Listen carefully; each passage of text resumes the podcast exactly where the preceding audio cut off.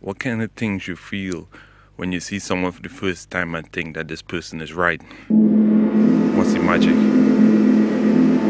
How does it work? Is it magnetic? Is it like bees? And how do you know what ping goes off in your brain and makes you think, hey, that girl standing right there smiling, she might be right? What goes off in your head when you take a few steps towards her and she smiles and starts a conversation and conversation flows. What's that second ping in your head that says she might be right? and you tried to walk away because you don't want to bother nobody. And she said, Where you go? And you turn back and you smile and she smiled. And you could feel it from her. Thinking, hey, he might be right. Hey, he might be right.